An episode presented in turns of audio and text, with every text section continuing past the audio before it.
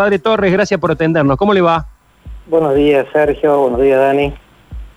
Bueno, este- eh, ¿qué pasó? ¿El gobierno dio marcha atrás en su decisión o, o ustedes, ustedes digo con todo respeto, o el arzobispado se apresuró a reclamar algo que no había sido prohibido? A ver, el gobierno manifestó qué significaba o qué había decidido, porque en estos días no había claridad de qué había decidido, y algunos interlocutores del gobierno decían, es el artículo 8 y entonces se puede hasta 10, otros decían es el artículo 14 y entonces no pueden abrir los templos, otros decían, bueno, en ese sentido había habido, hay un, había una falta de comunicación por parte de los referentes del gobierno previo a, a tomar la decisión y después de tomada la decisión. Y en estos días nosotros habíamos pedido que se clarificara el alcance de este adhesión de la provincia a un decreto nacional que no era claro. Y recién ayer se ha dicho cuál es el alcance. Creo que entre los diversos organismos que están regulando estas cosas no había acuerdo en la provincia y de hecho, si ustedes le preguntan a los intendentes, porque la, la normativa incluía no solo la ciudad de Córdoba, sino seis departamentos donde hay muchas intendencias. Cada intendente había decidido cosas distintas. Entonces, eso causó una Sí, claro. perplejidad. No, es, no es que tuvieron un problema de interpretación nosotros, la interpretación lo tuvieron todos los intendentes que son que lo que tienen que controlar la norma, eso dice también la provincia en este momento. Y entonces cada intendente entendió una cosa distinta y los mensajes que nos llegaban a través de los fieles, de los sacerdotes, eran de confusión.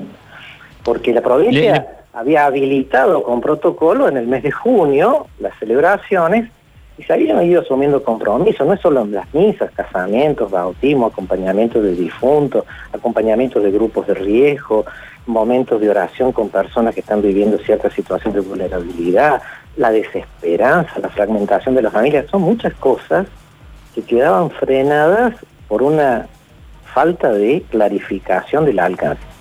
Se ha podido le dialogar, pregunto- hoy hay un le- le comunicado nuevo. Per- Perdón, le pregunto cómo, eh, como obispo auxiliar, en este caso, ¿no hubiese ameritado primero una... eh, Es una pregunta retórica, la mía, así que... Este, Sí. Pero no hubiera meritado por ahí un llamado telefónico. La carta pública sonó, eh, no quiero usar el término apriete, pero sonó fuerte. A ver, hubo comunicación. El obispo le mandó un mensaje al gobernador el día sábado. El día domingo esperamos. Yo hablé con la gente del COE el día sábado, con el vice, con el ministro de, de gobierno, pero no sabían ellos mismos el alcance. El día lunes no hubo respuesta, entonces mandamos un mensaje a los sacerdotes porque esto ya estaba rigiendo y había que tomar decisiones. El día martes tampoco hubo respuesta, entonces se avisó a los fieles, pero mientras tanto se procuró y no nadie tomaba la decisión de decir, cuando yo digo que voy a restringir gastos, no hay que no vaya a gastar, digo que voy a gastar menos. La expresión del, del videíto que presentaron el día sábado hablía de restricción de los cultos. Entonces la pregunta era qué alcance tenía eso. Claro, Por porque ahora acá nos dicen, en vez de con ser el- el en el último 50%, PDF del 10 de octubre que, que me alcanza un compañero, eh, eh, está claramente especificado, se restringen las siguientes actividades las 24 Claro. horas durante 14 días y aparecen los cultos. Restringir las palabra 24 re- horas me da la la sensación de que es que se corta. Claro, da la sensación que se corta, pero al mismo tiempo la palabra restricción no es prohibición. Al mismo tiempo, el decreto que la provincia, la provincia saca en el boletín oficial el día domingo, un boletín oficial especial, lo pueden ver ustedes, la adhesión a una norma nacional que en realidad todavía no había salido. Salió recién al otro día. Entonces, pudimos leer esa norma que tiene 36 páginas donde aparecen como expresiones contradictorias. De hecho, habla, por ejemplo, de la asistencia a los enfermos y moribundos, que acá todavía no se ha podido implementar, o por lo menos algunas clínicas no dejan que uno pueda acercarse a un enfermo. Eh, hay como muchas situaciones de imprecisión. Bueno, todo esto se ha podido dialogar de alguna manera ayer, después de la carta del arzobispo. Había que informar a los fieles, porque esto crea zozobra en mucha gente. Además, los medios virtuales han ayudado muchísimo, pero no todo el mundo tiene acceso a Internet y a las misas virtuales. Y en ese sentido acompañamos a muchas zonas que no tienen esta posibilidad y había que comunicar, sí, de una manera pública, que no era que estábamos todos en incertidumbre, que íbamos a quedar en incertidumbre, habíamos hecho gestiones, pero nadie se definía. Ayer llegó esa definición con un pronunciamiento que lo pueden ver, tiene fecha de ayer recién y la norma del día. Cinco días después tenemos un protocolo que nos dice, bueno, en vez de ser al 50%, en los seis departamentos involucrados, no se quiere aglomeraciones, no decían, entonces hasta 30 personas. Bueno, eso por lo menos da claridad de cuál es el alcance de la norma. Bien, bien. Luchi. Padre, ¿cómo le va? Buen día, Luchi. Buenos días. Saluda. Padre, bueno, aquí estamos todos en la misma, todos estamos juntos en esta pelea, en esta batalla, donde es necesario lo espiritual, donde es necesario lo físico, lo intelectual, lo económico, digamos. Eh, yo le pregunto, Padre, teniendo en cuenta lo que puso aquí en esta carta Monseñor Ñáñez, eh, en este párrafo que dice, he recurrido a la autoridad provincial manifestando mi malestar y mi propósito de no acompañar estas medidas que estimo exageradas. ¿Ustedes siguen considerando exageradas y siguen no acompañando estas medidas teniendo en cuenta lo que pasó con los otros sectores? A ver, ¿a qué se referiría sábado? Eh, le envió un mensaje a la provincia de Ñañez por escrito. Está Exacto, y en ese escrito es lo que yo le leí, que dice que considera exageradas y que no va a acompañar estas medidas.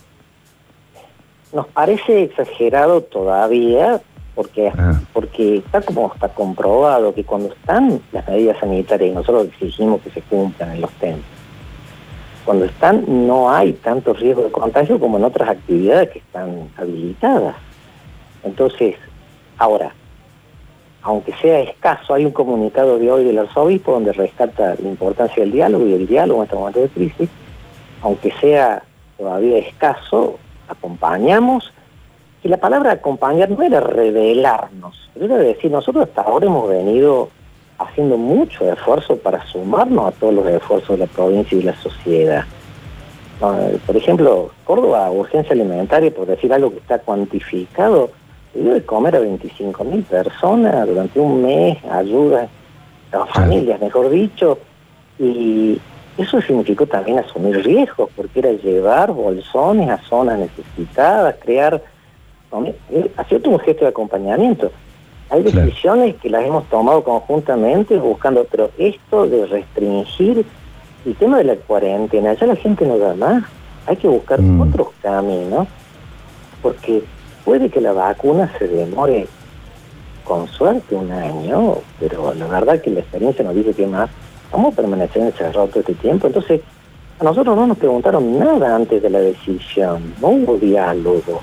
Claro. Padre, o sea que ustedes siguen considerando exageradas estas medidas que tiene la, provincia, digo, no solamente con la iglesia, sino también con otros sectores, con esta cuarentena tan dura. Era mucho más lógica la medida de la proporción del tamaño de los templos. Porque si bien hay un tema de 20 metros cuadrados explicitado, digo, no es lo mismo 30 personas en la catedral, en la capillita de Santa Ana de Barrio Alberdi, donde la capilla es chiquita. Digo, en la catedral 30 personas se me pierden en, una inmensidad, vamos a decir así, no voy a decir nada María Auxiliadora, por decir, el criterio que tiene el protocolo vigente en los otros departamentos es un criterio muy equilibrado en el sentido de eh, que da, digamos, las posibilidades reales. Es decir, incluso que ahora ya en esta época también podemos ir hablando de celebraciones al aire libre, que a nivel nacional algo de eso se dice. Eh, el tema es que necesitamos que no aparezcan normas de pronto que nadie sabe el alcance que tienen y que como no, ¿cierto? yo no le puedo pedir a, tal vez a un médico que sepa de liturgia, pero que nos pregunten y van a poder descubrir que celebraciones no es solo la misa, y hay gente que ha alquilado un departamento hace un año y no se puede casar y está difiriendo y difiriendo, se van a casar estas dos semanas y entre seis personas con el cura, siete, ocho con el fotógrafo, pero es un esfuerzo ya muy grande que están haciendo, pero quedaba trunco por una normativa que nadie decía si se podía o no se podía. Padre Torres, le agradezco este contacto, que tenga buen día, ¿eh? muy amable. Bueno, espero que quedado más claro. Un abrazo grande.